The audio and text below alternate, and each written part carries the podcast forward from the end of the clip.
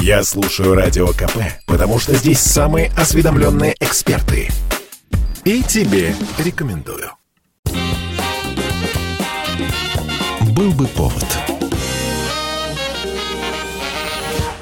Здравствуйте, я Михаил Антонов, и эта программа «Был бы повод» 21 ноября на календаре, и рассказ о событиях, которые происходили в этот день, но в разные годы, ждет вас в сегодняшней передаче. 21 ноября 1910 года российские газеты сообщают, на пригородной станции Остапова от воспаления легких скончался русский писатель граф Лев Николаевич Толстой. За 10 дней до этого Толстой уходит из дома. Мысль о том, что пора покинуть дом, приходит не внезапно. В своих дневниках Толстой писал о решении бросить семью несколько раз, и лишь в финале жизни граф принимает спонтанное решение прожить остаток жизни согласно собственным взглядам. Отъезд мой огорчит тебя. Сожалею об этом. Но пойми и поверь, что я не могу поступить иначе. Положение мое в доме становится невыносимым. В свои планы Толстой никого не посвящает, покидает дом скрытно, сопровождает Льва Николаевича только его врач Маковицкий. Кстати, доктор уже после сообщит, что покидал родной дом Толстой уже с признаками легкой простуды. Однако он успеет заехать в монастырь, встретиться со своей сестрой. Туда же тайно приедет и дочь Толстого, Александра. Далее в планах было отправиться куда-нибудь, где потеплее, на Кавказ, например. Однако в поезде Толстому становится становится плохо, он несколько раз теряет сознание, попутчики решают прервать путешествие, выносят буквально на руках писателя из вагона на придорожной станции Остапова. Да, ой, сколько же вам забот, Иван Иванович. Ой. Что вы, что вы, Лев Николаевич. Mm. Ради бога, поскорее поправляйтесь и ни о чем не думайте. Пойдем, Марта. Угу. Вот ради, что только ненадолго. Лев Николаевич Толстой проживет еще несколько дней в доме начальника станции. Все эти дни дом будут осаждать газетчики, зеваки, знакомые Толстого. Газеты того времени на первых полосах сообщают о самочувствии Льва Николаевича. Позже в Остапово приедет и супруга писателя Софья Андреевна, но ее не пустят к мужу. Скажут, нельзя волновать. Как вы могли? Почему вы не разбудили меня? Софья Андреевна, я не мог поступить иначе потому что он так решил. В последние часы Лев Толстой будет, задыхаясь, выгонять всех из комнаты, чтобы не надоедали. Скончается Толстой в полном одиночестве. 1931 год, 21 ноября. Город Тверь, а соответственно и Тверская область меняют свое название. Теперь это Калинин в честь всесоюзного старосты Михаила Ивановича Калинина. Как сообщается, переименование приурочено к 14-летней годовщине Октябрьской революции и по просьбам трудящихся. Видный революционер и государственный деятель родился в этом краю. В его честь Тверь, областной центр, был переименован в город Калинин.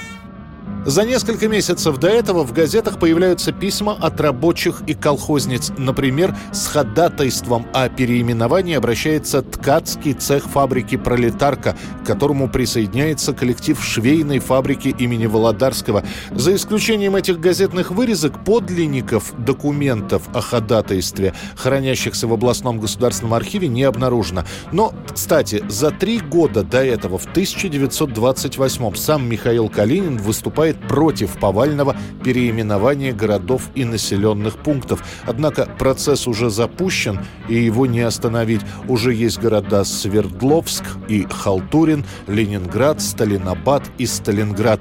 До конца 1931 года все названия, где упоминалась Тверь, будут исправлены на Калинин. Хотя и сам Михаил Иванович даже в 1935 году на одном из своих выступлений город, названный в честь него, назовет по старинке Тверью. Был губернский город Тверь, а сейчас его нет. Есть город Калинин.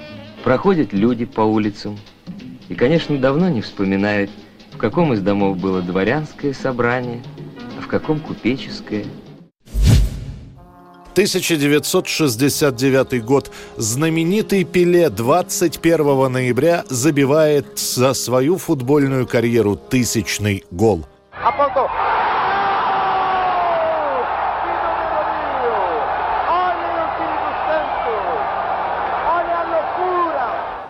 Пеле уже двукратный чемпион мира, у него прозвище «Король», и вся Бразилия ждет тысячного гола. Каждый матч клуба «Сантос», за который играет Пеле, собирает огромное количество зрителей, и каждый из них, пришедших на стадион, надеется, что рекорд будет установлен здесь и сейчас. Но, как назло, в это время прицел у Пеле сбивается. Он промахивается из самых выгодных положений и не забивает, когда фактически создаются стопроцентные моменты. Футбольные аналитики прогнозируют, прогнозировали, что тысячный гол Пеле будет забит до ноября 69-го, но к наступлению последнего месяца осени на счету у Пеле только 996 мячей. К 20 ноября Пеле остается забить только один мяч. И вот Сантос играет с командой Васка да Гама на легендарном стадионе Маракана. Но весь матч Пеле закрыт защитниками. Ему буквально не дают дотронуться до мяча. За 12 минут до конца встречи судьи назначают пенальти в ворота Васка да Гамы. Трибуны начинают скандировать имя Пеле, хотя он вовсе не собирался пробивать пенальти, но выбора не остается.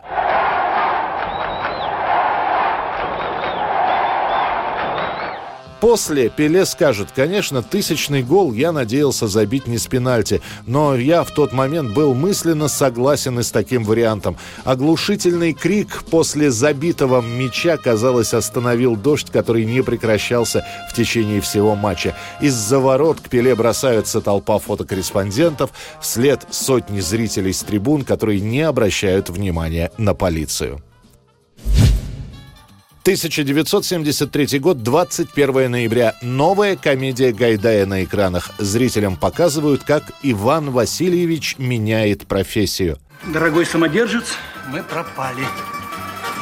Я требую продолжения банкета. Как пропали? Почему? На экране снова Шурик Александр Демьяненко, но уже подросший и в образе изобретателя. Наталья Селезнева из Лиды превращается в Зину, и теперь она жена Шурика. А еще есть управдом Бунша, его супруга, стоматолог Шпак и, наконец, обаятельный квартирный вор Жорж Милославский. Ты чего, отец, ползаешь? А, посол рыцарский орден с груди потерял. О, нельзя быть таким рассеянным. Смотреть надо за вещами, когда в комнату входишь. Гайдай снимает кино по не очень известной пьесе не очень-то разрешенного Булгакова. Уже на этапе сценария появляются опасения, что картину могут запретить. Говорят, именно поэтому от главной роли отказался Юрий Никулин. Но Леониду Гайдаю удается пробить сценарий и запуститься. Правда, для того, чтобы подобрать актеров, придется потратить чуть ли не полгода. Вместо Демьяненко мог сыграть Олег Видов, вместо Кураблева Миронов, вместо Яковлева Евстигнеев, вместо Селезневой Гундарева. Ты спрашиваешь, кто он? И, конечно, думаешь, что это Молчановский. Нет, не угадал. Зуперман? Опять не угадал. Ну ладно, не будем играть в прятки. Это кинорежиссер Якин. Когда съемки будут завершены, Гайдай, как и предполагалось, столкнется с цензорами. Они начнут вносить правки в фильм. В итоге вырежут около 15 минут картины и переозвучат ряд сцен.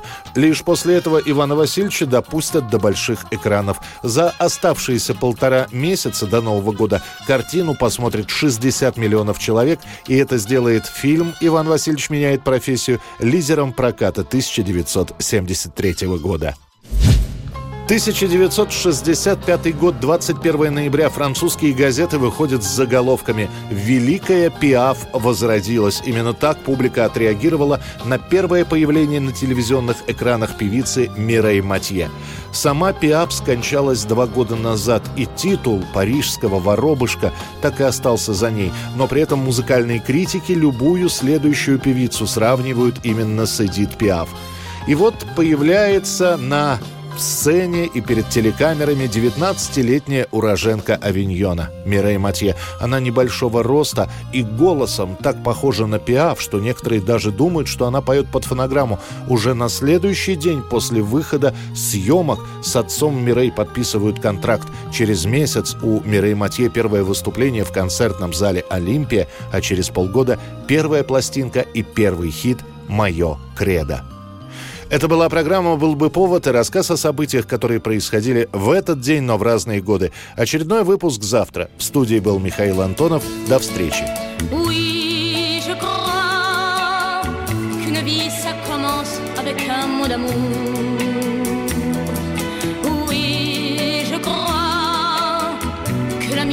Commence à partir de ce jour.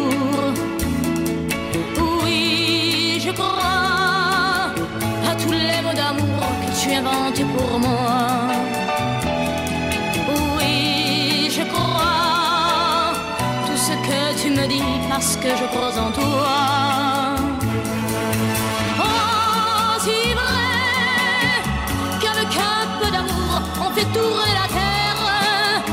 Aussi vrai que tes yeux sont ma seule lumière. Aussi vrai que ma vie tient au fil de nos jours. Был бы повод.